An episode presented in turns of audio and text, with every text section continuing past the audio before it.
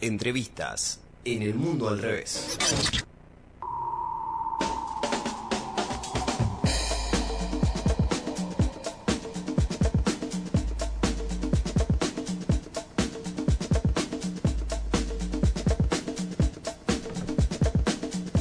Bien, estamos de regreso aquí en El Mundo al Revés eh, para hablar un poco de algo que, que se dio en este último tiempo y sobre todo ayer que pudimos ver el documental eh, Vicentín de una gran empresa a gran estafa y una de las conexiones que quedó reflejada allí es sin dudas el estrecho vínculo que tuvo este grupo empresario con los gobiernos dictatoriales, ¿no? una sociedad que no solo estuvo ligada eh, a lo económico, sino que también eh, formó parte necesaria de lo que fue el terrorismo de Estado. Así está reflejada en una causa judicial y en la historia de las víctimas, y por eso estamos en contacto con José Schulman, secretario nacional de la Liga Argentina por los Derechos Humanos, eh, que fue detenido en dos oportunidades durante la última dictadura. ¿Cómo estás? Te saluda Diana Maraciuelo. ¿Qué tal? Buenas tardes. Un gusto. Saludos. No, el gusto es mío. Antes que nada, eh, muchísimas gracias por la comunicación, José. Y cuéntenos, en principio, eh, en qué consta esta causa judicial por los crímenes de Vicentín en eh, la liga, en que la liga es el querellante. Sí, en, el norte santafesino, de acuerdo a la distribución de poder que realizó la dictadura, mandaba la Fuerza Aérea a partir de la base aeronáutica de Reconquista. Y hace mucho, hace como 10 años, se inició a partir de la denuncia de Alejandro Córdoba, un, sobreviviente, un militante popular, eh, ahora dirigente de la Liga, la denuncia sobre los casos de, terrorismo de Estado en Reconquista, que se llamó, se, se conoció como la causa 50, que era la causa de la base aérea. En esa causa se discutieron y se condenaron los casos vinculados a los trabajadores de, Vicentín que fueron detenidos y secuestrados y torturados, expulsados de, la empresa, de Santiago. Eh, bueno, y en ese proceso destruida la, la comisión directiva del sindicato de aceite de, las cosas. En aquel tiempo, bueno, la causa se, trató como, el resto de las causas, prestando atención solamente a, las víctimas y los torturadores. Eh, en, este año, a partir del, relieve que tomaron la denuncia de, de algunos de los trabajadores de Vicentín de aquella época, sobre todo Zarza y Venturini. Eh, eh, el fiscal decidió profundizar la investigación para conocer los vínculos entre la empresa y, aquellas acciones del terrorismo. Justamente, José, eh, le quería preguntar, bueno, primero en qué estado está la causa y si el debate público en torno a la empresa que, últimamente motorizó estos avances. Sí, claramente el debate público permitió reabrir ese, esa causa o abrir esa causa es una como un expediente nuevo en una causa que ya tuvo sentencia en, en lo general. La causa está comenzando en etapa de investigación, de hecho nosotros eh, nos presentamos como, como querellante, como organismo de derechos humanos y las primeras acciones que, que hicimos fue sumar dos testigos que, que propusimos que todavía no nos han eh, aceptado o, realizado los, testimonios que nosotros ofrecimos. Uno es del compañero Carlos Beltrán, periodista, historiador, investigador, diputado eh, en la provincia de Santa Fe. Y que, bueno, eh, él ha hecho una investigación muy sistemática, muy rigurosa sobre los vínculos de Vicentín eh, con la dictadura militar, que tiene que ver con, con, la temprana entrega, si no me acuerdo, si no, bueno, estoy sin ningún papel ni todo en la memoria, pero bueno, creo que en el año 1980 le regalaron un puerto de aguas profundas, luego le regalaron una enormes cantidades de tierra que dedicó a, la producción de, algodón en aquel tiempo. Y el otro testigo que nosotros ofrecimos es mi testimonio, porque, bueno, yo estuve secuestrado en, en la ciudad de Santa Fe, soy Santa Fecina. Eh, estuve secuestrado en la cuarta, en el Valle de Tucumán, dos veces.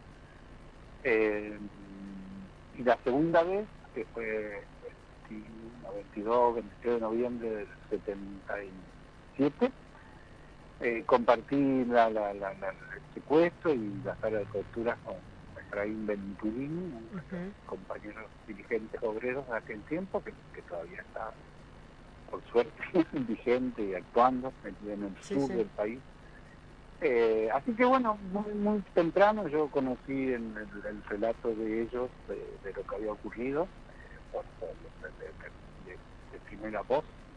Antes también me había interesado mucho, yo como que tuve, mm, hice uno de los recorridos de presos junto con los compañeros de Reconquista y con alguno de ellos estuve en, en la celda Así que mm, yo mm, para el 76 estaba bastante interiorizado de, los casos que habían ocurrido en el norte asesino y puntualmente con la con la aceitera, como se le decía en aquel tiempo. Este, así que bueno, eh, eso tiene un valor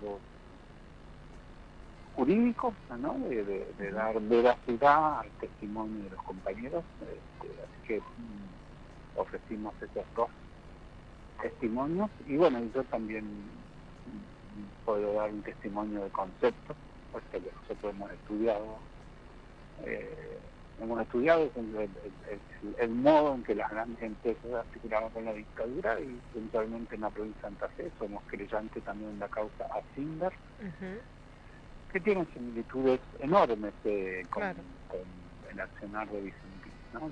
y Arcilas se, beneficiaron de la dictadura por diversos modos, de diversos modos, algunos muy directos, como bueno, Vicentín, la, la, entrega de un puerto de agua profunda, Hacienda recibía prácticamente gratis el gas y la luz y recibía el, acero, eh, dicho, materia prima de, de a un precio menor que el costo de producción, pero también se beneficiaron con medidas eh, a mediano plazo, ¿no? dar con la derogación de la ley Sabio, de producción de petróleo, de acero, de manera monopólica por parte del Estado, esa ley Sabio que fue derogada por la dictadura y, y Vicentín se benefició con la destrucción de la Junta Nacional de Grano. Entonces, eh, creo que podemos aportar a, la investigación este, diversos modos y pistas y, caminos para que el fiscal y, y el juez, si tienen voluntad, eh, puedan avanzar y demostrar, al menos en, estudiar la relación entre ese grupo indigente de, de Vicentini, que es básicamente la familia que continuó al frente siempre, eh, y la dictadura. ¿Qué tal, José? Lo saluda Lautaro Ceballos, ¿cómo está? Bien, bien, te escucho. Sí, eh, tenemos entendido que también fue de gran importancia el aporte, la denuncia que hizo este año Oscar Zarza, alguien que usted nombró hace unos minutos, uno de los trabajadores detenidos en relación a lo ocurrido. ¿En qué consistió este, este aporte? El, testimonio de, de, de Venturín es, este, contundente acerca de la relación entre el jefe de relaciones laborales de Vicentín y dictadura. Nosotros eh, también podemos ofrecer, eh, bueno, hace unos años eh, fuimos presentes de una causa contra una persona que amenazaba testigos de juicio de lesa humanidad y que en su descargo, cuando explicó su historia, explicó que él que vivía en Reconquista había sido designado por, los mandos para infiltrarse en la empresa Vicentín y entrar a trabajar para ellos, etcétera, etcétera. Así que eh, lo más importante es que, que, que, la Fiscalía se decida a investigar, a realmente recibir los testimonios porque nosotros consideramos que estamos en condiciones de, demostrar la responsabilidad vicentina en aquellos crímenes. ¿Y la Secretaría? Además, explican la historia del presente. ¿Y la Secretaría de Derechos Humanos de la provincia de Santa Fe participa o participó en la causa, aportó información? No, no conozco. No, no. Mira, yo, yo, vivo en Buenos Aires. Este, no, como, como, como querellante no se presentaron. No, digo, en el estado en que está en investigación no creo que, que hayan aportado. Este, no, no, no conozco si tienen información, no, hemos tenido ninguna ningún contacto por eso. ¿Cómo va José? Lo saluda Nayara Bonori. Le queríamos consultar acerca de, este documental. Eh, ¿Lo pudo ver ayer? ¿Qué le pareció? lo sentí, eh, sentí la, propaganda. Se perdió. Pero bueno, sí que para mí es un, una actividad muy importante que tenemos a las 7 con Amado y Alicia Castro y mm. Catalán. Pero vamos a presentar como un programa de, solución para la crisis nacional. Bueno, hemos estado trabajando en estas propuestas que la Liga va a presentar como organismo de derechos humanos espero verlo, este, escuché la explicación de, cómo se había construido y después escuché comentarios eh, de los compañeros, pero bueno, ¿Y cuál considera que, es entonces la importancia de, que el tema Vicentín se siga manteniendo en el debate público? Porque durante el año tuvo vaivenes y hasta cayó durante algunos meses en cierta meseta. Eh, bueno, eh, en la parte que nos atañe a nosotros, este, esclarecer el origen del capital Vicentín ayudaría muchísimo a fundamentar mucho más a la imprescindible necesidad de que, bueno, de que el Estado recupere estos bienes mal habidos, porque en definitiva el capital de Vicentín está constituido básicamente por bienes robados durante la dictadura y por maniobras puya durante todo esto años.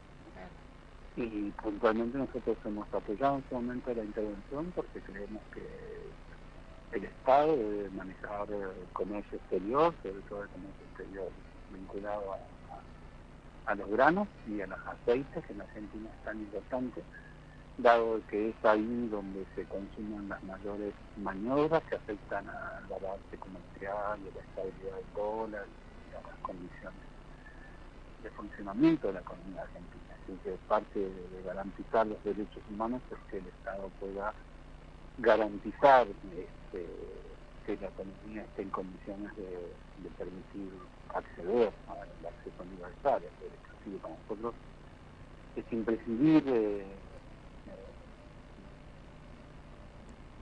establecer o establecer el, control del Estado sobre la palanca fundamental de la economía y en los casos en que así sea, creemos que establecer la línea histórica de relación entre estos grandes grupos económicos de la dictadura ayuda muchísimo a que la población pueda entender de que son en general bienes mal habidos y que, hay que seguir aquella vecina del fruto del árbol podrido que dice que nada legal puede surgir de un acto ilegal, nada legal puede surgir de una intervención de la dictadura militar en la economía como fue el establecimiento Claro, lo que está claro en esta línea histórica que usted traza es que eh, no son las dos cosas separadas, el terrorismo de Estado, la represión, las detenciones, la tortura, del plan económico de la dictadura, ¿no? Sí, no, nunca hemos pensado las cosas por separado, para nosotros eh, desde el principio, desde los días de la dictadura, bajo la dictadura dijimos, y ahí podemos tener las palabras de Walsh cuando dice, más grave que todos los crímenes que ustedes cometen, le dicen la carta a Rodolfo Walsh de la dictadura, es el hambre planificado, la miseria planificada. Desde ese enfoque nos hemos movido siempre este, y hemos procurado siempre poner por delante el interés popular, nacional, no el valor de, los compañeros o las compañeras que respetamos y indicamos para que se respete. Este, pero siempre con mucha claridad de que lo que está en juego es el destino nacional, no, no, la reparación moral, ética o lo que sea de, un compañero o una compañera. Para la Liga esta cuestión de pensar al golpe de Estado como una enorme operación colonial, este, hoy más que nunca lo pensamos así al cabo de los, años y de haber participado 12 años en los juicios, estamos absolutamente convencidos de que puede. Por supuesto, José, le agradezco muchísimo, eh, le agradecemos muchísimo esta comunicación y, muchas gracias por todo lo que nos contó en la entrevista. Bueno, eh, dale, los invito a ver si pueden escuchar un rato en nuestro debate con, los compañeros, que es en el Facebook de la Liga Argentina por los Derechos Humanos a las 7 de la tarde. Lo van a estar transmitiendo ahí. Daremos vuelta por esa tema. Un abrazo. Perfecto, un abrazo grande. Allí pasábamos, escuchábamos a José Schulman, eh, secretario nacional de la Liga Argentina por los Derechos Humanos, contándonos eh, en, primera persona acerca de eh, la causa judicial y la historia de Vicentín. quédate ahí que ya seguimos haciendo el mundo al revés.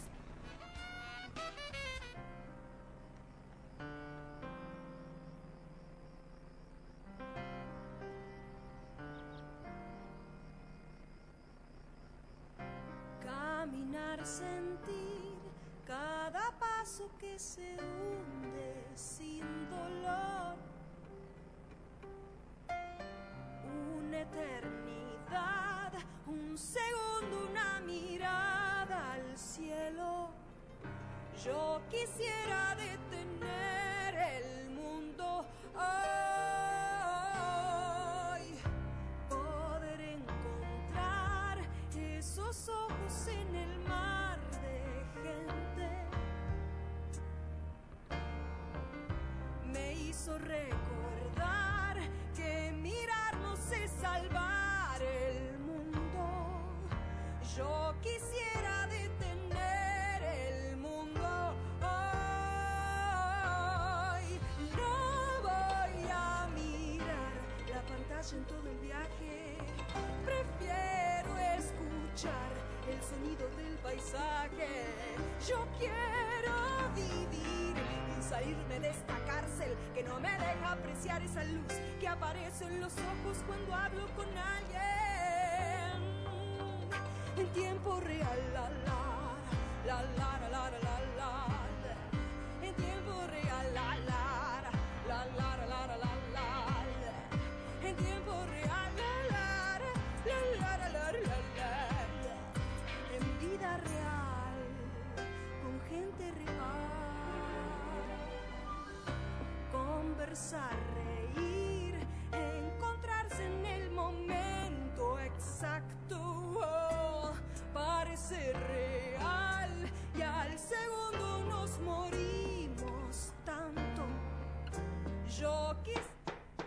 Antecedentes, causas y consecuencias de un hecho. Informe causas y consecuencias de la quema de los humedales, podría decirse, Nayara? ¿O todavía no? sí, claro que sí. Ah. Bueno, estábamos hablando antes, retomamos la idea con Sebastián Martínez de la multisectorial de humedales acerca de todo el tratamiento que se viene haciendo de los humedales, la quema acá en el Delta de Paraná y demás. Y vamos a contar un par de cuestiones que me parecen interesantes acerca del dictamen que se que tuvo lugar. Eh, Para aclarar un poquito más, ¿no? Para Así es, en la Comisión de Recursos Naturales y Conservación del Ambiente Humano. Primeramente, es necesario para que esto llegue a diputados que pase por otras comisiones, que la nombramos, pero ahí por el azar. La Comisión de Agricultura y Ganadería, que como bien decía él, es el lobby que justamente plantea más resistencia, intereses marítimos, fluviales, pesqueros, portuarios, legislación penal de presupuesto y hacienda. Leonardo Grosso, que fue el que comunicó todo esto, es el que preside lo que es la comunicación entonces de recursos naturales y ambiente. Bien. Entonces, por eso justamente se está pidiendo sesiones extraordinarias, porque falta que justamente los lobbies que son y pisan más fuerte en contra de esto, desde el sector del agroexportador, de la ganadería, de la producción, digamos... Sí, todo lo que sería concentrado ahí. Eh, que está en contra de todo esto, es lo que lo, lo viene cajoneando. Y también lo interesante de esto es que es una síntesis básicamente de todos los proyectos que se fueron presentando a lo largo del año, ¿no? de, digamos, una síntesis del proyecto del FIT, de Frente de Todos, de la UCR incluso, de un montón de proyectos que pudieron conjugar eh, en relación a lo que es esto. Hay un par de puntos que me parece interesante nombrar Eh, bueno, primeramente que desde la Red Nacional de Humedales piden que se mantenga el dictamen en comisión porque puede no mantenerse Claro. y que sea una plenaria de, comi- de las comisiones restantes urgentemente también. De vuelta, agricultura y ganadería, intereses marítimos, presupuesto. Eh, también se va a crear un inventario nacional de humedales, lo que va a funcionar como una especie de herramienta de información eh, y la confección de este inventario particular no tiene que extenderse más allá de los dos años de la sanción. Es decir, se sanciona la ley, en esos dos años, ni más ni menos, tiene que existir este inventario y cada cinco años se Claro. tiene que renovar. Tiene categorías como cuáles son las regiones de los humedales, eh, cuáles son las unidades de los paisajes de la humedad, de- del humedal en sí, y de la, Con todas par- sí, particulares eh, acerca de esto. Y también regula, que esto me parece in- interesante, más en el contexto en el que estamos acá en, en Rosario, los casos en los que los humedales estén en dos o más jurisdicciones. Claro. Entonces se tiene que elaborar un ordenamiento ambiental te- territorial interinstitucional para que se aplique con las autoridades de cada jurisdicción. Es decir, no puede haber un bordet ah, o diferentes personas que digan, Saludo. no, no me voy a hacer cargo de esto porque eh, no, no es mi jurisdicción, sino que tiene que darse como un laburo más eh, en conjunto. Y en presupuesto, diga- o sea, Santa Fe no está lejos del presupuesto que se va a dar nacionalmente porque está un poquito pobre también. Las asignaciones para lo que es el Fondo Nacional de Humedales tienen que, aunque sea del presupuesto nacional, formar parte del 0,3%. ¿Qué es? Pero teniendo en cuenta lo que es también la importancia que tienen los humedales para todo lo que es la prevención de eh, inundaciones, que funcionan básicamente como lo que es el, el poder mantener el ecosistema y demás, es, es como decir, como que falta ahí. Podría ser un poco más generoso, Pod- Podríamos ser un poco más generosos. podría decirse. Eh, tal cual. Pero me parece que hay un, un dato que es lo que se viene hablando mucho y acerca de esto de, de tenerlo como sujeto de derecho, que el objetivo, dicen, es la protección ambiental para la preservación, restauración, uso racional, resguardando su integridad ecológica. Es esto de pensarlo como un algo que es sumamente necesario para nosotros vivir, digamos, eh, en sociedad. ¿No? Claro, dar ese paso a que deje de ser, como decía Sebastián en la entrevista, una cuestión de jóvenes ecologistas, una cosa minimizada y dar ese salto Sí, de calidad. porque siempre todo lo que tenga que ver con considerar al ambiente como sujeto de derecho, a sos un hippie, y en realidad no, una cuestión que nos interpela Claro. a, a todos y todas lo- los ciudadanos como tal. Y voy a ir con este minutito que me queda acá, voy a correr. Sí, sí, ten, ten, ten, ten, ten. A los trotes. Con, con lo que son las sanciones, que me parece uno de los Las puntos sanciones. más fundamentales. Eh, justamente el proyecto dispone de un régimen penal que va a condenar a prisión de 2 a 6 años al que envenene, adultere, incendie, emita radiaciones o ruidos, arroje contaminante en el suelo, atmósfera o agua. Porque esto también es importante. Los que fumigan, por ejemplo, que hay casos en Ramallo, que esto es otro tema, pero pueden haber fumigaciones en ese tipo de áreas o demás que comprendan humedales, también van a ser penados. Que esto me parece que va de la mano con basta de multas económicas, Claro, porque sí, sí. En general los que hacen esto tienen plata, justamente. Claro. Entonces tiene que ver con una sanción, una sanción, uh, me re, una sanción, Una ay, sanción. que sea un poco más profunda. Y también si una persona justamente invade, usurpa, sé que, bueno, todo lo que tiene que ver con eh, romper al humedal, que también está legalmente protegido, Protegido. va a ser sancionada. Y si deriva en la muerte de alguna persona, la condena va a ser de 10 a 25 años de reclusión o de prisión. Y si también alguna acción eh, tiene que ver con la decisión de una persona jurídica, las penas previstas van a aplicarse a directores, gerentes, miembros del consejo y demás es, que estén involucrados. Entonces, acá tiene que ver un poco con eh, poder ir en contra de todas estas personas de poder que suelen estar eh, involucrados en esto. Pueden ir a verlo, está la información en todos lados, como ahí un poquito de detalle acerca de, de todo esto, que es, pero falta y mucho, así que vamos a ir metiéndole. Vamos a seguir hablando de todo lo que es los humedales. Lautaro me hizo así como que me quería decir algo y no me... No, que en la Comisión de Agricultura que estaba Ajá. viendo entre las más complicadas de, de todas es agricultura sin duda, Claro. pero tiene el presidente de la comisión que es del Frente de Todos, después tenés el vicepresidente que es Torelo, que es del PRO, pero la vicepresidenta segunda es del Frente de Todos. Pero también quería resaltar que tiene participación santafesina, tenemos a Luis Contigiani ahí, Ajá. tenemos a Marcos Clery ahí, está Lucila Lehmann que es santafesina, que- pero del PRO...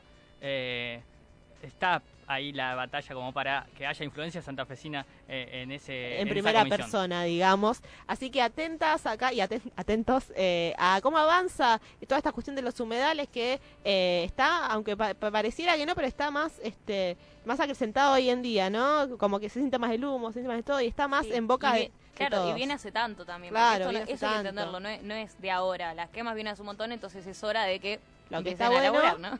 no están buenas las quemas, pero lo que está bueno es que se está hablando más y se está tratando más eh, políticamente. Así que eh, vaya, busque la información, eh, eh, Google, eh, de, de humedal. Nosotros nos vamos porque ya está. Fui yo misma al Google. Fui yo misma a Google y busqué humedales. Gracias Nayara Bonori. Eh, muy lindo tu informe. Gracias Lautaro Ceballos. Gracias, allí. Lalo. ¿Cómo? Muchas Gracias. gracias. De nada, gracias. Eli, que ni sé dónde quedó, al señor Jonathan Lucas Gómez. Está por allí la, la, la pequeña ardillita. Eh, este fue el mundo al revés. Nos reencontramos el domingo que viene de 15 a 17 acá por el aire libre. Quédate mientras tanto escuchando la programación que se viene para hacer esto que se llama El mundo al revés.